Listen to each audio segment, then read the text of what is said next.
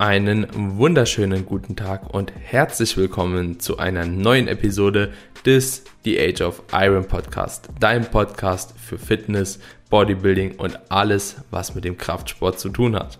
Ich habe mich gefreut, dass du wieder mal eingeschaltet hast und falls du neu hier auf dem Podcast bist, möchte ich dir einfach eine kurze Introduction geben, um was es auf diesem Podcast grundsätzlich geht. Wir behandeln alle Themen rund um das Thema Natural Bodybuilding, Powerlifting und natürlich auch dahingehend die Unterthemen Ernährung, Training, Regeneration und alles, was dazugehört. Auf dem Podcast findest du sehr, sehr viele Folgen mit extrem vielen Menschen mit einer hohen Expertise, mit großen Erfahrungen oder natürlich auch mit Experten auf dem jeweiligen Gebiet. Es würde mich natürlich freuen, wenn dir der Podcast gefällt, wenn du mir eine kleine Bewertung bei Apple Podcast dalassen könntest und ja, dem Podcast so die Möglichkeit bietest, noch größer zu werden, noch mehr Menschen zu erreichen und vor allem auch noch mehreren Menschen dabei zu helfen, ihre Trainingsziele zu erreichen.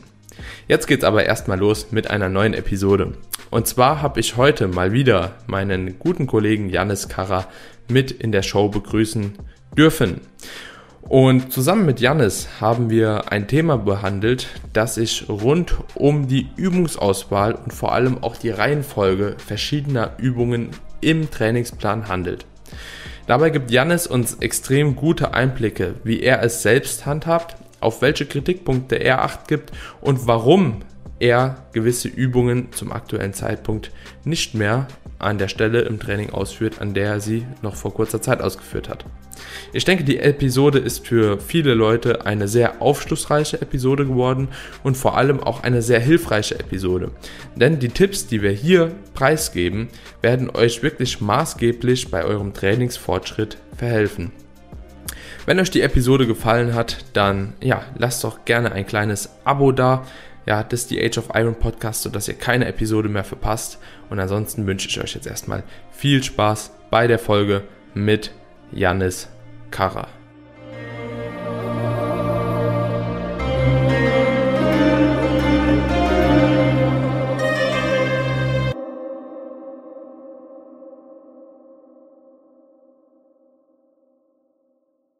So, ich habe dich jetzt hier erneut zu Gast. Ich habe eben im Intro schon kurz erklärt, worum es heute in dem Podcast gehen wird. Ich freue mich auf jeden Fall, mit dir das Gespräch heute führen zu dürfen, nachdem wir, äh, beziehungsweise nachdem ich dein YouTube-Video gesehen habe und deine Ansicht jetzt auch schon mal so ein bisschen kennengelernt habe.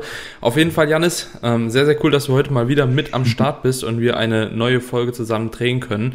Es wird um das Thema Exercise Selection gehen, also quasi Übungsauswahl, insbesondere auch, wie wir gewisse Übungen zu welchen Zeitpunkten Schwerpunkten des Trainings ähm, programmen und warum vor allem ist hier die Frage. Mhm.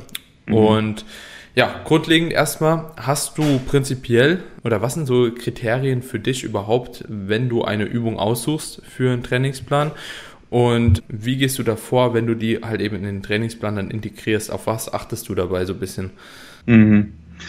Ja, also denke mal so, das, das Prinzip der Spezifität ist das Wichtigste, dass du wirklich auch halt ja, halt für den Quad jetzt nicht irgendwie 30 Minuten Laufband einplanst, dumm mhm. gesagt, ja, ja. sondern halt ähm, wirklich eine Übung, die du in einer ja, gescheiten Rap-Range ausführen kannst. Jetzt ein weniger idiotisches Beispiel mhm. wäre da äh, Sit-Ups für den Bauchmuskel, fände ich jetzt überhaupt nicht sinnvoll, weil davon kannst du 3000 machen, mhm. wenn du halbwegs fit bist und die noch ein bisschen ja, mit Schwung bescheißt. Da würde ich jetzt eher zu einer Übung, ähm, zum Beispiel Crunch am Kabel gehen. Ja, anyway, so grob trainiert diese Übung den Zielmuskel. Das ist mhm. so die wichtigste Frage. Ja. Ähm, ja. Und ist der Zielmuskel, das ist auch fast noch wichtiger oder gleich wichtig, ist der Zielmuskel der limitierende Faktor bei dieser mhm. Übung? Das ja. finde ich einer der wichtigsten Punkte. Wenn, wenn du halt eine Übung für den Quad einbaust und dann der limitierende Faktor dein unterer Rücken und dein Glut ist, ist halt eine schlechte Wahl. Oder wenn du für den, für die, für den oberen Rücken Rhomboiden halt Bent over Rows programmierst, aber jetzt bei Person XY halt der Rückenstrecker ja, Schwachstelle ist und du halt nicht ja, aufgrund des Rückenstreckers, der dann irgendwann ermüdet ist, dann nicht mehr weitermachen kannst mit den Raps, mhm. ist es auch eine schlechte Wahl dann. So, das ja. sind so Punkte. Ein weiterer Punkt ist Spannungskurve. Das glaube ich auch mhm. einer der Punkte, die du mhm. interessant findest. Hast du Übungen, die auch ein bisschen äh, verschieden sind, weil dreimal das gleiche reinprogrammen macht keinen Sinn, nur weil es halt eine andere Bezeichnung hat. Ja. Also wenn du halt irgendwie, keine Ahnung, vier verschiedene Brustpressen von drei verschiedenen Herstellern reinnimmst und die haben alle das gleiche Spannungsprofil, den gleichen Bewegungsablauf, ja. macht auch keinen Sinn. Hm. Dann Personal Preference, ja. sicherlich auch. Uh, Overlap, das möglichst wenig uh, Overlap, Systemic Fatigue, also ähm, ähm, Stimulus to Fatigue Ratio ist auch ziemlich wichtig. Also mhm. wie stark kannst du den Muskel stimulieren versus wie fest ermüdet dich die Übung. Mhm. Ähm, ja. Zum Beispiel jetzt habe ich bei mir persönlich herausgefunden, dass ich, wenn ich ähm, erstaunlicherweise mit äh, Bulgarian Split Squat mit einer Kurzhantel mache, mich einfach so mit der anderen Hand noch ein bisschen irgendwo halte, dass ich nicht balancieren mhm. muss, habe ich ein viel besseres Stimulus-Fatigue-Ratio, als wenn ich es an der Smith Press mache. Und der Smith okay. Press, nach zwei, drei Sätzen, da fühle ich mich überfahr wie überfahren von einem Truck. Wenn ich wirklich mhm. im Arsch, dann bin ich, dann, der Rest des Trainings muss ich mich dann durchkämpfen meistens. Hingegen, wenn ich die so mache, kann ich wirklich auch drei, vier Sätze machen und ich meine, sie ist anstrengend, sie, sie, sie mhm. ist auch ermüdet danach, aber ich spüre die Ermüdung deutlich mehr in den Beinen als am ganzen Körper. Mhm. Das, das wäre auch so ein Kriterium für mich. Das habe ich immer, wenn ich, also erstaunlicherweise beispielsweise in Squat mit einer Hack Squat oder so vergleiche.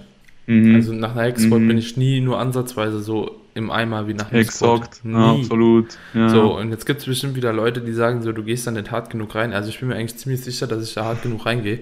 Aber nach vier Minuten oder so bin ich auf jeden Fall nochmal ready. Und beim Squat sechs, sieben Minuten mhm. oder so, wenn ich dann richtig heavy Satz hinter mich gebracht habe, das ist einfach, ist einfach anders. Also ich glaube, so inter- und intramuskuläre Koordination ist einfach der Anspruch beim Squat noch ein bisschen höher, mhm. glaube ich. Nach, aus dem Grund mache ich fast nur noch, ja, hauptsächlich so Belt Squat ja. für die Quads, weil ich dann einfach den Rücken komplett raus habe. Ja. Ich hatte halt immer auch das Problem wegen meinen ähm, ultra langen Oberschenkeln, dass ich halt bei den Squats nie die Quads limitierenden Faktor hatte. Noch nie. Mhm. Also immer hintere Kette, Glutes, Rücken war immer der limitierende Faktor. Und Adduktoren mhm. einfach so, kann, kannst du sagen, ich komme irgendwie einfach nicht mehr hoch, aber nicht wegen den Quads. Mhm. Mhm. ähm, ja. Und das ist dann, dann sinnlos, eine Übung dann für die Quads reinzunehmen, wenn sie auch so stark ermüdet. Hm.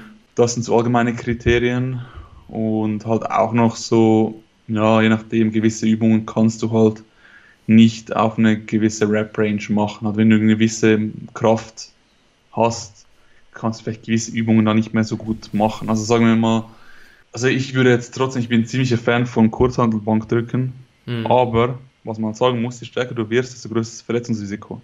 Mhm. Weil du musst die Dinge irgendwie in die Ausgangsposition bringen, und hm. das ist jedes Mal halt ein, ja, ein Vorgang, der halt ein gewisses Risiko mit sich birgt. Das wird halt immer größer, je größer das Gewicht ist. Das ist halt hm. der Punkt. Ähm, und wenn du halt auch muskulöser und schwerer bist, dann verträgst du auch gewisse Übungen vielleicht auch nicht mehr so, wenn sie sehr stark ähm, ja, den ganzen Körper belasten. Sagen wir hm. so eine Walking Lunges ist mit 60 Kilo Körpergewicht und irgendwie 10 Kilo auf dem Rücken deutlich easier als wenn mhm. du halt 100 Kilo schwer bist und dann noch irgendwie 70 Kilo drauf hast. Hm. Das ja. gesamte, gesamte System nicht für den Muskel, aber ja. einfach für den ganzen Körper, weil du musst halt ganz, das Ganze stabilisieren mit dem Rücken. Ja. Genau, das sind so Punkte. Und eben halt verschiedene Spannungskurven. Ich versuche, versuche schon bei fast jeder Muskelgruppe auch in verschiedenen Teilen der Range of Motion ja, den, den Fokus zu setzen. Sprich, zum Beispiel habe ich beim, wenn ich ziemlich optimal bei, äh, bei den Hamstrings, wenn, wenn du es auf Hip Hinge und Leg Curl aufteilst. Wenn wir mhm. nur die Hip Hinge nehmen. Ich denke, es ist wahrscheinlich, das ist nur eine Spekulation, also mache ich es, von Vorteil, wenn du eine Glute Ham Race hast, die du zum Beispiel an der Hyperextension machst, wo du mhm. am meisten Spannung ähm, in der Midrange hast mhm.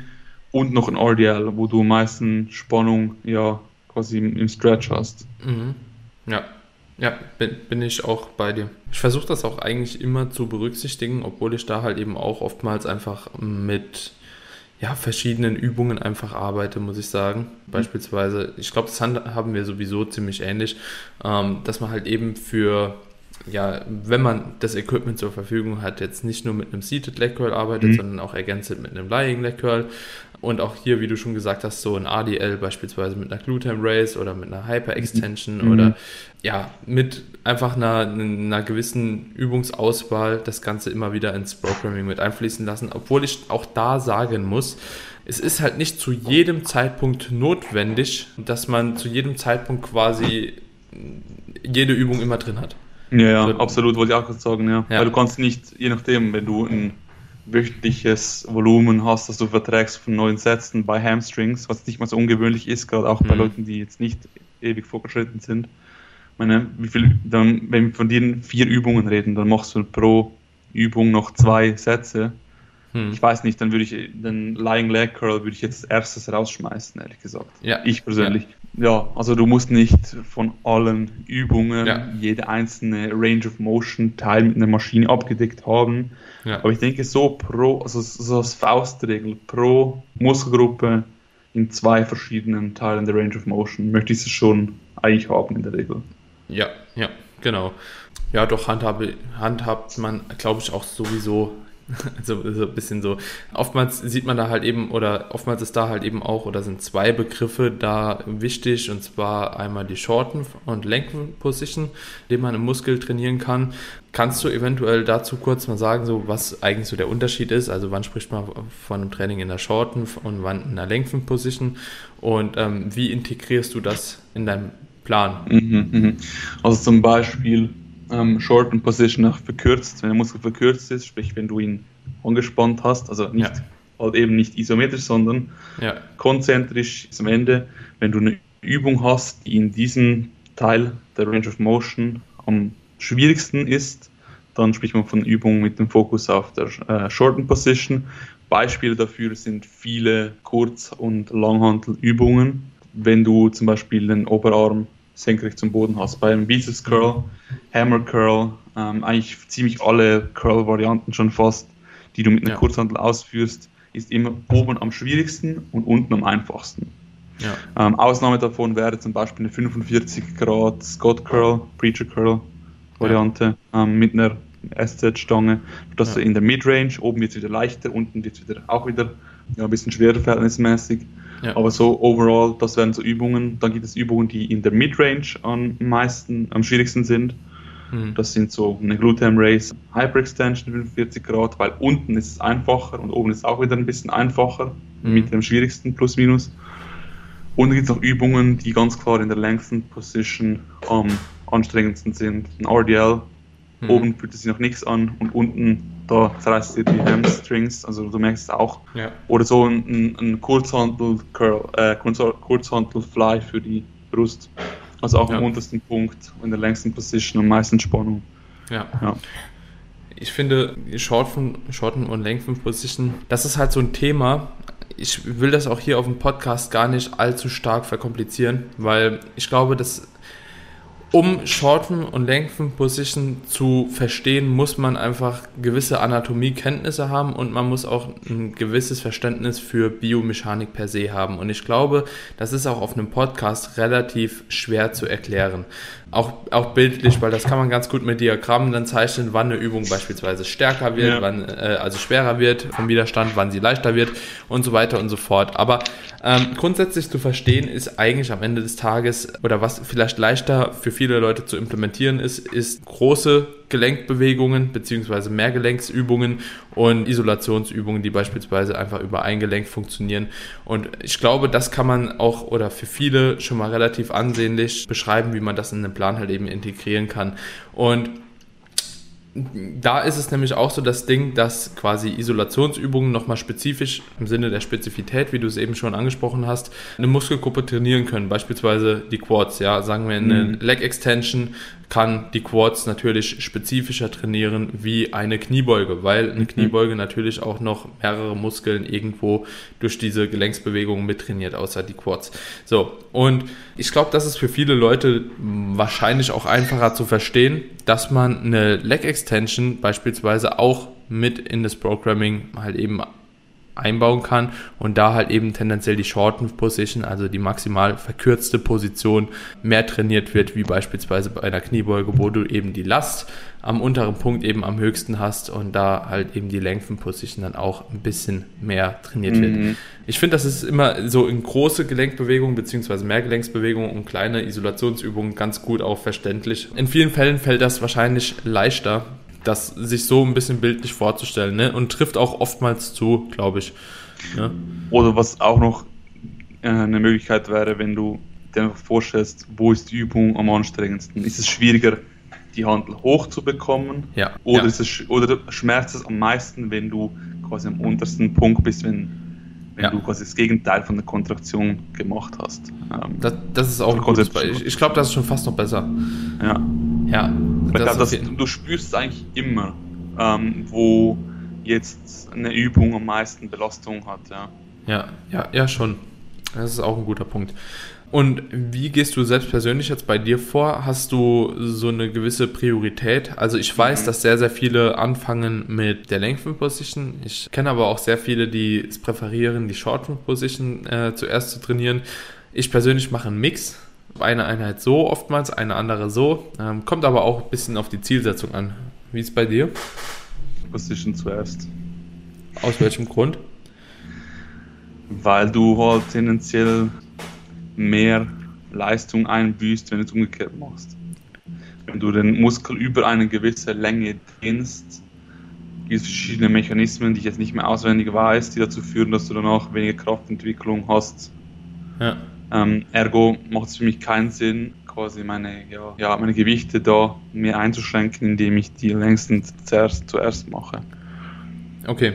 Und Würdest du das grundsätzlich auf jede Übung übertragen und hast du das in der Vergangenheit ähm, auch so gemacht? Oh, in der Vergangenheit. also ich habe in der Vergangenheit sicherlich nicht darauf geachtet immer. Ne? Also erst seit, keine Ahnung, einem Jahr oder so. Mhm. Vorhin vielleicht intuitiv. Ich würde schon ja. sagen, dass ich dort auch meistens so gemacht habe. Weil zum Beispiel, ich habe schon immer einen Leg Curl vor einem RDL bevorzugt. Wenn ich einen mhm. RDL mache, dann einen Leg Curl, ich spüre den Leg Curl einfach nicht mehr. Mhm. Nada. Und ich bin auch schwächer darin. Wenn ich es umgekehrt mache, wenn ich das gleiche Gewicht praktisch beim RDL, wie wenn ich es als erste Übung mache, mhm. muss weniger einwärmen, weniger Warm-up. Plus ich spüre, ja, die Hamstring einfach besser. Also bei ja. beiden Übungen. Aber, also zum Ganzen muss ich aber auch sagen, es ist nicht so ein Dogma, dass du immer ähm, die Shorten Position zuerst machen musst, weil Übungen trainieren auch verschiedene Muskeln ähm, zu verschiedenen Proportionen. Also ja, ein, Bankdrücken trainiert nicht, nicht nur die Brust, bei manchen wie bei mir, lange Bankdrücken eigentlich hauptsächlich den Trizeps, hm. ähm, noch die Frontdelts etc. Sprich, wenn du halt eine Übung hast, die tendenziell ein bisschen mehr den Muskel trainiert, den du auch wirklich auf nächstes Jahr äh, voranbringen möchtest, wäre es eine Übung, die das ein bisschen weniger hat, Jetzt aber das halt genau vertauscht sind, Short und Längsten Position, nämlich halt die Übungen wären, die den Muskel mehr trainiert, den du priorisierst. Mhm. Und dann erst auf das Short und Längsten Ding achten. Ja. Ich glaube, ich glaub, das ist eher so der, der, der praxisbezogenste Tipp, den man so haben kann da. Ne?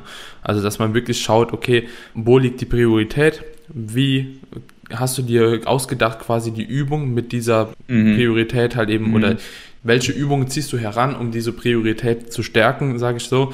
Und dann kann man sich, wie du schon gesagt hast, nochmal einen Gedanken darüber machen. Ähm, ich habe oftmals auch beobachtet, jetzt auch an mehreren Kunden, dass es eigentlich auch äh, sehr, sehr gut klappt, wenn du die Lengthen Position erst trainierst. Ähm, das kommt aber auch so ein bisschen auf die Übungsauswahl an. Also persönlich mag ich es beispielsweise mehr, wenn du keine Übung hast, wo du eine hohe Stabilisationskomponente noch im Nachgang hast. Beispielsweise, ich finde, es funktioniert oftmals extrem gut, eine Leg Extension beispielsweise vor einer Beinpresse zu programmen. Ja? Wohingegen eine Leg Extension vor einem äh, Freihandel-Squat, äh, vor einem Langhandel-Squat eher problematischer ist für viele Leute, äh, mhm. aufgrund von Stabilisationsproblemen und äh, so ein bisschen Vorermüdung. Also wenn dann eine geführte Maschine hinten dran steht, geht das oftmals sehr, sehr gut. Bei mhm. freien Bewegungen finde ich es äh, manchmal ein bisschen problematischer und ich muss auch sagen, dass ich auch persönlich selbst schon ähm, Erfahrung gesammelt habe, Beispiel, Beispiel ADL, ähm, weil du das mhm. eben genannt hast, wo ich einfach nicht mehr in das Bewegungsmuster reinkam. Also ich hatte so ja. zwei, drei Monate, in dem der ADL wirklich von einem meiner besten Lifts eigentlich dauerhaft äh, zu einem meiner schlechtesten Lifts wurde. Und das war, mhm. weil ich vorher Adduktoren immer drei Sätze gemacht habe. Mhm. Seitdem ich die Adduktoren dann nochmal rausgenommen habe, geht es irgendwie noch deutlich besser. Deswegen mhm. mache ich jetzt äh, da auch den ADL nochmal an erster Stelle, obwohl halt eigentlich so die Priorität auf den Adduktoren war. Aber das ja, hat einfach so nicht funktioniert und das muss man mhm. dann halt eben auch einfach so ein bisschen beobachten, evaluieren, wenn man sowas halt eben einprogrammt und dann ja, dann sich anschauen, ob das halt eben Sinn macht oder eben nicht. Ja, absolut. Also ich, ich denke auch, also im Allgemeinen mache ich es auch immer noch so, dass ich Mehrgelenksübungen eigentlich in der Regel trotzdem immer vor isolierteren Bewegungen trainiere. Grundsätzlich mhm. einfach. Also ich mache auch, auch wenn ich jetzt meinen Bizeps ja priorisieren würde, würde ich jetzt den nicht so gerne vor einer Rudervariante reintun. Mache ich einfach nicht, weil. Das kann, kann ich auch vom Gewissen nicht. Nee, und das Ding ist einfach so, diese fehlende Bizepskraft, die dich dann beim Rudern vielleicht limitiert, wird deinen Rücken ja Fortschritt ja ziemlich sicher limitieren, bin ich überzeugt. Mhm. Wenn du halt, bevor der Rücken ermüdet ist, weil dein Bizeps ermüdet ist, aufhören musst, ist halt limitierend für den Rücken. Hingegen bin ich nicht so überzeugt, dass das wirklich zu mehr Hypertrophie führt, wenn du den Bizeps zuerst machst. Ja. Und das ist für mich so eine ja, unsicherere ja, ja, ähm, Aussage als das Umgekehrte. Und deswegen mache ich es da lieber safe. Es gibt auch Ausnahmen, wenn ich wirklich jemanden habe, der wirklich einen guten Rücken hat und wirklich wirklich grausame Arme hat. Wirklich, also die Arme sind wirklich dann im Vergleich zum ganzen restlichen Körper einfach Katastrophe. Ja. Dann würde ich das schon auch überlegen. Ja. Also es kommt eben ein bisschen auf die Person davon, aber so generell braucht es bei mir relativ viel, dass ich so eine Bizeps-Curl vor den Rudern reintue. Mhm. Das gleiche schon fast, aber auch, du hast auch gewisse Übungen, die halt die du halt ohne Probleme machen kannst vor einer anderen Übung und es schränkt dich halt bei den anderen Übungen nicht so sehr ein. Das ist auch, auch das ist aber allgemein so ein Kriterium bei mir. Dass ich halt eine Übung habe, die danach die alle anderen Übungen, die danach folgen, zu sehr, zu sehr beeinträchtigen, mhm. dann versuche ich darauf zu verzichten in der Regel. Mhm. Also ja. das so zu programmen, ja. Ja, also nochmal als Gegenbeispiel, was ich zum Beispiel auch merke, wenn man, wenn die Muskelgruppe auch nicht unbedingt was damit zu tun hat. Also beispielsweise hängt es ja auch immer davon ab, welchen Trainingssplit oder welches Programming mhm. du halt eben gerade mhm. hast. Wenn du jetzt einen äh, Push-Pull-Legs-Plan zum Beispiel hast ja. und da halt eben das immer der Fall wäre, dass du einen Bizep halt vor einem äh, Rücken, von einer Rückenübung da machen musst, dann, dann geht das halt eben auch ein bisschen schlecht. Also das würde ich da auch nicht machen. Wenn du allerdings beispielsweise Bizep, keine Ahnung, warum auch immer, irgendwie an einem Brusttag hast, ja, mit Quads mhm. oder so, keine Ahnung, irgend so ein äh, random Gemisch, eine Bizep-Übung vor einer Chest-Übung, die jetzt keine Fly-Bewegung ist, also vor einer Push-Übung, geht in der Regel trotzdem. Also so, ja. das, das wäre nochmal, da könnte man dann halt eben aber auch wieder drüber nachdenken, wenn wirklich Bizep eine Schwäche ist, ob man dann nicht einfach auch den Split oder das, den Trainingsplan dahingehend ein bisschen anpasst, dass es vielleicht irgendwie möglich wird. Ich muss aber auch insgesamt sagen, dass ich nicht so überzeugt bin, dass du was du als erstes machst, wirklich viel besser ist, als du als letztes machst. Also ich habe auch gerade das Gefühl, bei, bei Muskeln, die dann quasi zu wenig Warm-up hatten, dass ich dann wie fast das Gefühl habe, dass ich schlechter bin darin. Ja. Also ja, zum Beispiel, ich mache auch ungerne, ich habe auch eine Zeit lang so gemacht, ich habe RDL ähm, am Anfang des Trainings gemacht und du musst dich einfach, ja, ohne Witz, ich habe dann so fast eine halbe Stunde ein, ein Warm-up gebraucht für das. Sonst ja. hätte ich einfach eine Zerrung gekriegt. Das habe ich dann auch zum Teil. Trotzdem. Ähm, das einfach beim ersten Mal, beim ersten Warm-Up-Satz, hat sich so holzig angefühlt.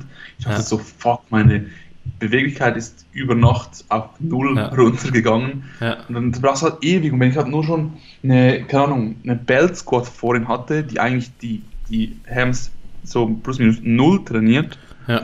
es geht so viel besser. Ich brauche fast keine Augen mehr, also im Vergleich fast keine Warm-Up-Sätze mehr und es fühlt sich einfach besser an, alles. Ich habe auch mindestens gleich viel Kraft. Ja. Also es ja. kommt ein bisschen, ja, es kommt wirklich aufs ganze Szenario ein bisschen da, äh, darauf an. Ich denke nicht, dass man das so wirklich so regeln, hey, das Wichtigste ist das, zweitwichtigste ist das, mhm. das Wichtigste ist das. Also schon so eine grobe Reihenfolge. Ich denke, dass du halt generell Übungen machst, die ein bisschen mehr Konzentration brauchen, die mehr Koordination brauchen, eher am Anfang machst, weil du halt ja. dich konzentrieren musst.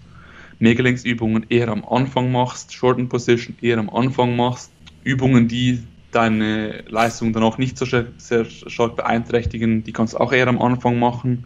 Mhm. Also ob ich jetzt einen Leg am Anfang mache oder nicht, spielt mir keine Rolle. Ich muss auch nicht tausend Jahre mehr einwärmen, wenn ich einen Leg direkt mache, statt vor irgendeine ISO, äh, eine Megalinksübung, wo die Hands drin sind. Mhm. Ja. Weißt du, was ich mittlerweile auch ziemlich gern nutze? Ähm, Habe ich mir jetzt auch so ein bisschen vom Home Training angewöhnt. Ich bände viele Übungen so, dass ich beispielsweise mit einer Mehrgelenksübung, die normalerweise mhm. halt die Lengthen-Position mehr ja. trainieren würde, beispielsweise eine Hack Squat, die bände ich einfach reverse, sodass ich quasi diesen unteren Punkt, der normalerweise super schwer ist, mir leichter mache und halt eben am oberen Punkt in der Shorten-Position mehr äh, Kraft aufbringen muss. So. Das ist auch ähm, eine Möglichkeit, ja. Ja. Und das, das ist, sehr, sehr geil. Und seitdem ich das mache, äh, kann ich das auch eigentlich ziemlich gut kombinieren. Weil dann, mhm. weil du natürlich, wie gesagt, nicht immer eine Isolationsübung wie ein Beinstrecker oder so am Anfang des Trainings halt eben implementieren musst, sondern halt eben trotzdem mit einer Mehrgelenksübung arbeiten kannst, die halt auch einfach ein bisschen mehr Aufmerksamkeit fordert. Ja. Mhm. Das ist auch mhm. sehr, sehr geil. Also so Bänder also, sind bei mir mittlerweile wirklich fast in jedem Training mit drin. Ich habe jetzt mit Bändern erst angefangen. Ich habe jetzt mal nur etwas beendet gemacht, ähm, die Leg Extension. Die mache ich jetzt zweimal pro Woche, habe ich einmal ohne Bandit, einmal mit Bandit. Ich auch. dann habe ich halt wirklich alle, ja, und es fühlt sich auch nice an. Aber das Ding ist halt auch, was auch noch ein wichtiger Punkt ist, ist für mich zum Beispiel, wieso ich nie eine Leg Extension eigentlich vor einem, ja, keine Ahnung, Belt Squat ein, einprogramme, ist bei mir der Grund, wenn du halt eine gewisse Kraft hast und die Übung jetzt nicht in einem sehr hohen Rep-Range-Bereich machen willst, hm. dann müsste ich so viel Gewicht nehmen, dass das Deck kaum ausreicht, zum einen, ja. und zum anderen schmerzen mir dann die Knie, weil ich einfach so viel Gewicht nehmen muss für das.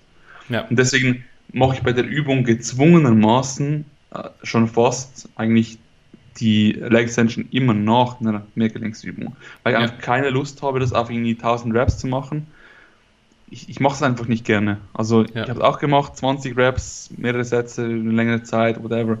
Ich mache es nicht gerne und ich habe auch nicht das Gefühl, das dass es extrem. Ja, vor allem, ich denke gerade auch bei so einer Übung, die so schmerzhaft ist, hörst du schneller mal an gewissen Tagen einen Rap früher auf, als du eigentlich könntest oder ja. solltest, einfach weil es weh tut. Ja. Wenn, bei, und wenn du halt weniger Raps machst, dann ist die Gefahr halt nicht da. Ich finde es einfach bei höheren Rap-Zahlen allgemein viel schwieriger, die RP zu schätzen. Mache ich viel weniger gerne. Und deswegen mache ich auch, ja, aus dem Grund und aus theoretischen Überlegungen, mache ich eigentlich High-Rap-Sachen immer auf fast, also eigentlich Muskelversagen bis knapp Muskelversagen. Vielleicht so mhm. RP 9, 10, 10, wenn ich drei Sätze ja. habe, zum Beispiel. Und das möchte ich nicht als erste Übung gerne machen. Mhm. Ja. Das sind solche Überlegungen, die halt auch noch da mit reinspielen musst du bei einer Übung dann auch unverhältnismäßig viel Gewicht nehmen. Und auch wenn du, sagen wir, einen Kurzhantel-Front-Drücken äh, eingeplant hast, wenn die als erste Übung machst, du musst so viel Gewicht nehmen, wieso machst du nicht zuerst Brust und Trizeps oder so zu, zuerst? Also jetzt nicht unbedingt, aber Brust zuerst. Wenn du mhm. dann einfach ein bisschen weniger Gewicht nehmen musst mhm. und dann ein bisschen verletzungsfreier oder mhm. risikofreier agieren kannst. Ja. ja. ja. Ja, das sind auf jeden Fall gute Argumente noch, die man damit ein, einbeziehen kann. Ich glaube, das Thema, das kann man auch wirklich so ähm, sehr, sehr weit noch spannen. Am ja. Ende des Tages ist es sehr abhängig von den ganzen Faktoren, die du am Anfang mhm. schon bereits äh, erzählt hast, beziehungsweise genannt hast, wie man eine Übung am besten auswählt, beziehungsweise worauf es dabei ankommt bei der Übungsauswahl. Und ich denke, wenn man sich anhand von den Punkten, die du, wie gesagt, am Anfang des Podcasts schon äh, genannt hast, sich da entlanghangelt und dann heraussucht, ähm, was für ihn vielleicht die Übung ist, die da am zielführendsten ist ähm, und die halt ein bisschen mehr priorisiert, dann wird man da schon äh, zu einem guten Ergebnis bekommen. Und wie gesagt, man kann das Ganze ja auch so ein bisschen tauschen, dass man einerseits ja, ja. das Ganze so macht, ähm, an einem Tag und beispielsweise an einem zweiten Tag die Woche äh, das Ganze anders macht. Ja, ja oder nur schon, nur schon ein kleines Beispiel noch. Ich habe gesagt, eben shortened vor längstend oder so, aber wenn wir jetzt zum Beispiel jetzt mal anschauen, du hast nur eine RDL für die Hams in mhm. dem Training. Hamstrings sind aber deine Prio. Dann kannst du die RDLs trotzdem als erste Übung einplanen, wenn du möchtest. Ja. Das ist ja nicht verkehrt, weil du hast nur die Übung. Ja. Also, ja, solche Dinge ja. halt es kann dann verschieden aussehen. Je nachdem Ja. kann auch so eine Übung als erste Übung sogar drin stehen und es ist nicht falsch, überhaupt nicht. Ja. Im Gegenteil. Also das hängt wirklich von verschiedenen Faktoren ab. Ich sage mal nur so faustregeltechnisch kann man schon da einige Dinge sagen, haben wir jetzt auch gesagt. Man muss einfach immer auch schauen, wie wirkt sich das aus auf den Rest des Trainings. Hm. Ja. Das ist auch so eine wichtige Überlegung, die vielleicht zum Teil. Aber noch eine Frage wollte ich aber fragen dazu. ja. Ich habe letztens auch wieder Nachrichten bekommen von Leuten, die, die meinten so noch, hey, schau noch irgendwie so und so viel setzen, dann der Rest des Trainings ist dann einfach schlecht und so. Hm. So nach irgendwie, nach einer, äh, keine Ahnung, nach einer Stunde oder so. Ich denke mir so, also ich, ich weiß nicht, ich kann ich kann schon zwei Stunden produktiv trainieren. Also, ich, ich bin nach einer halben Stunde erst warm. Ja, also ich verstehe es auch nicht so ganz. ne? Also was, wir reden wir reden ja nicht davon, dass du irgendwie am Schluss irgendwie Hack Squats auf 20 Ja. Reps machst Ja, ja. und so, so, so Geschichten. Einfach aber wenn du eben halt so vorgehst, wie wir gesagt haben, irgendwie, keine Ahnung, als erstes hast, am Schluss die, die Thesis Extension. Wie viel Konzentration brauchst du da noch? Also, meine, come on. ja, zumal, weil alles ja schon so ein bisschen vorermüdet ist, ist äh, Ja, ja. diese ganzen Muskelgruppen dann wahrscheinlich auch schon mal ein bisschen was an Overlap-Volume abbekommen Ja, haben. Und also, wenn ich jetzt mal ehrlich bin, ich habe gestern beispielsweise hatte ich ein Push-Training gehabt. So, ich habe vier Sätze gesquattet. Ich habe 40 Minuten für einen Squat gebraucht für die vier Sätze. Oder 45 sogar. So, dann bin ich an die Brustpresse gegangen, so, und dann war ich nach einer Stunde zehn erstmal mit den ersten zwei Übungen durch. So, weil es natürlich alles, ich muss auch vorm Squat ein bisschen Mobility machen und so, und das habe ich nicht mal mit einberechnet. Also nur für Warmmachen und die Arbeitssätze. Natürlich ist das jetzt auch ein Extrembeispiel, obwohl ich beim Heben an dem Tag auch genauso lange brauche. Erstmal für die ersten zwei Übungen, Stunde zehn. Ja, ich kann dann ja nicht einfach das Training abbrechen. Also ich weiß auch nicht, Ja, ja. ähm, so, man muss sich auch, weißt du, was ich mittlerweile halt eben finde, ist dadurch, dass wir halt eben so viele APIs haben, wir haben äh, If It's With Your Macros, wir haben so viele Tools, die uns das Leben eigentlich mittlerweile einfacher machen, im Gegensatz Mhm. zu früher.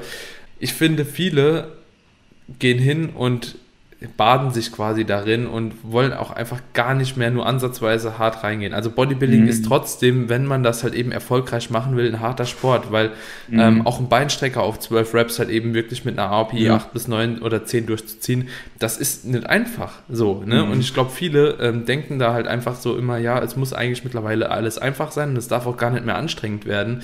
Ich glaube, das ist ein Problem. Also warum wirklich viele Mhm. Leute auch nicht weiterkommen. So, selbst wenn wir immer sagen, ja, wir versuchen uns das so einfach wie möglich zu machen, ja gut, weil wir halt auch XY Gewicht bewegen, weil wir halt auch schon so lange trainieren und weil wir irgendwie gucken müssen, wie wir halt jetzt unsere regenerativen Kapazitäten noch verteilen, dass das auch irgendwie überhaupt noch machbar ist, weil wir trainieren ja trotzdem am Maximum. Mhm. Also wir versuchen das Maximum zu optimieren, wohingegen andere halt eben nicht mal das Minimum aufbringen und da halt eben schon wieder versuchen zu optimieren. Ich glaube, da muss man halt auch einfach ganz ehrlich mal auf die Zähne beißen und durch.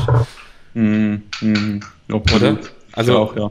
Auch wenn du auch für, auch wenn jetzt Leute kommen und sagen, ja, wenn du alles auf Muskelversagen trainierst, dann ist es aber so und so. Ich glaube nicht. Nee. Ehrlich gesagt, nee.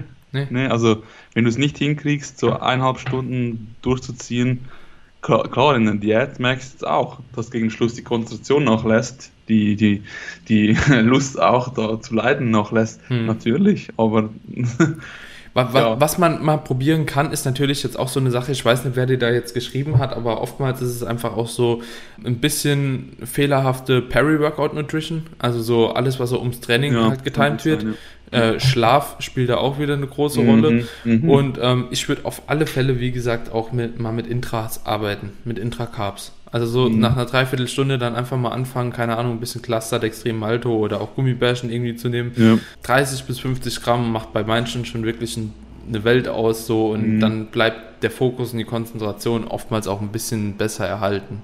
Habe ich ganz gute Erfahrungen mit, aber ja, Mhm. ich finde es auch, Stunde 10 Training ist schon echt Luxus. Also wie, wie gesagt, bei mir dauert ein Deload schon Stunde 50 oder so, Stunde 40. Ich habe jetzt auch meistens für alles zusammen zwei Stunden eigentlich immer. Ja, ja. Die, die braucht man schon. Ja. Und zwei Stunden sind auch schon gut. Ich kenne Leute, die trainieren drei Stunden bei mir im Coaching. Ja, zwei bis zweieinhalb habe ich auch meistens jetzt. Ja. Ja. Ja, da, da sind wir alle. Wir haben ja auch die gleiche Frequenz. Weil ich, ich wollte es einfach mal fragen, weil ich, ich lese immer wieder so auch von so Mike und so, die meinen so, ja, weißt du, wenn du vorgeschritten bist und zweimal am Tag trainieren, dies, das, weil nach, nach, irgendwie, nach einer Stunde oder so bist du durch und so. so. Ja, ist, ist das so? Also ich, ich nehme es überhaupt nicht so wahr. Also ich bin nach einer Stunde, bin ich meistens dann genau mit der Leistung eigentlich am Peak. Hm. So in der Mitte ja. des Trainings fühle ich mich am besten, am, ja. am leistungsfähigsten. Aber definitiv. Und ich würde jetzt mhm. auch nicht sagen, so, dass ich schwach oder schlecht trainiere. Und ich glaube auch nicht, dass viele IFBB-Leute unbedingt krass viel härter trainieren. Ja. Also, weißt du, man sieht klar immer die Ausschnitte, wo irgendjemand noch 10 hilft und so, aber das ist mhm. ja auch nicht jeder mhm. Satz. Mhm. Ne? Ja, ich sehe da auch oftmals Leute bei API 7 oder so aufhören, wo ich sage, so, ey, da wäre halt eben schon noch einiges gegangen, ne? Und wenn du das halt eben nur einmal pro Woche trainierst, ja, ist halt nicht so viel, ne? Mhm, mhm, absolut. Also ich denke so, auch ne, genau das Thema Übungsreihenfolge, wenn jetzt jemand sagt, ja, weißt du, wenn ich das zuerst mache, dann ich, ich immer noch zehn Sätze kann ich halt nicht mehr so, limitierst du dich nicht selber im Kopf? Mhm. Ja, ah. also ich, ich glaube schon, ganz ehrlich. Ja. Ähm, und bei, bei IFBB Pros, da muss man ja auch nochmal sagen, die sind ja auch arschstark. Die bewegen mhm. auch viel mehr Gewicht. Das kann sein, ja, weil, also wenn du halt so übelst stark bist und das halt jedes Training einfach bei jeder Muskelgruppe einfach so viel Gewicht bewegen muss, ist ja, ja auch fürs ZNS eine ganz andere Anforderung, wie ja. bei den meisten, von denen wir uns jetzt wahrscheinlich, äh, oder die meisten Leute, mhm. die jetzt damit gemeint sind halt, ne? Das ist ja was ganz anderes. Mhm. Ich bin nur erstaunt, irgendwie viele Leute sagen mir, was ich verstehe, ist ja schon, dass du nicht mehr so konzentriert bist, aber es ist nicht ein Grund aufzuhören. Wieso willst, willst du jetzt halt dein Volumen nicht reinkriegen, nur weil du halt nicht mehr 100% frisch bist wie nach dem fünften Satz? Ja, also ja, ich glaube, da kann man sich, Du, Janis, ganz ehrlich, wenn ich gesquattet habe, so danach habe ich auch erstmal keinen Bock mehr. Ja. Ne? Also ich habe ich hab dann auch keinen keinen Bock ja. mehr so, aber dann fange ich an, die nächste Übung warm zu machen, so bis ich mein kardiovaskuläres ja, System noch ein bisschen erholt hat, bis ich dann nochmal einfach äh, mental auch nochmal ready bin für die nächste Übung. Das dauert dann auch ein bisschen, aber sobald man da halt eben drin ist und dann anfängt zu grinden, so dann wird das eigentlich nochmal. Also ähm, ich kann jedem nur empfehlen, weiterzumachen. ja. Aufhören, also ist ja eh keine Option. Ja, kurzer Rant. Ja. Weil auch weil alle die, diese Leute, die immer gegen dieses Aufhypen sind, verstehe das nicht so ganz. Wenn du dich jedes Training extrem von jedem Satz aufhypst, okay, kann man diskutieren, dass es nicht optimal ist. Aber wenn du jetzt einfach sagst, so ja, du darfst nie nur ein bisschen motivierende Musik hören, weil das ist ganz schlecht, weil. Oh, das finde ich auch ganz gefährlich. Das finde ich auch ganz gefährlich. Also ich höre eigentlich bei jedem Satz richtig asoziale Musik. Also, ja, absolut. Bei, aber, aber, bei jedem Satz und ja, ich versuche ja, mich auch jedes Training eigentlich aufzuhypen und ich nehme auch jedes Training Koffein. Weil, also ja. ich, ich, so im Podcast, im Training hören. Wirklich, ich könnte, ich würde nach 10 Minuten würde ich heimgehen. Das geht, Ich kann das nicht. So, das, das ist auch nicht das, wofür ich angefangen habe zu trainieren. Also so, mhm. das Training ist bei mir ja auch irgendwo weil ich Bestleistungen bringen will, weil ich da auch mhm. abschalten will und weil mir, wenn ich in den Modus komme, quasi laute mhm. Musik, mhm. keine Ahnung, aggressive mhm. Musik, guten Satz, äh, darf auch mal anstrengend sein, aber ich komme mit einem Podcast, komme ich gar nicht in den Modus, wo ich jetzt sage, okay, das Training gibt mir das, wofür ich eigentlich trainiere. Mhm. Und mhm. das ist für mich Überanalyse, so ein bisschen so. Ne? Ich ja, habe das eine Zeit lang auch mal verstanden, warum, aber Nee. Ja, was noch habe ich letztens irgendwie, was nicht, wer das gesagt hat, Jeff Nipper oder so, der meinte so, wenn ich irgendwie aufhypst, ist die RP nicht mehr vergleichbar und so. Ich dann so, who also, the fuck cares, man? Hauptsache du machst mir Raps. Also, oh Gott. Also ich, ich, ich muss halt sagen, so, ich hype mich auch grundsätzlich vor jedem Satz auf.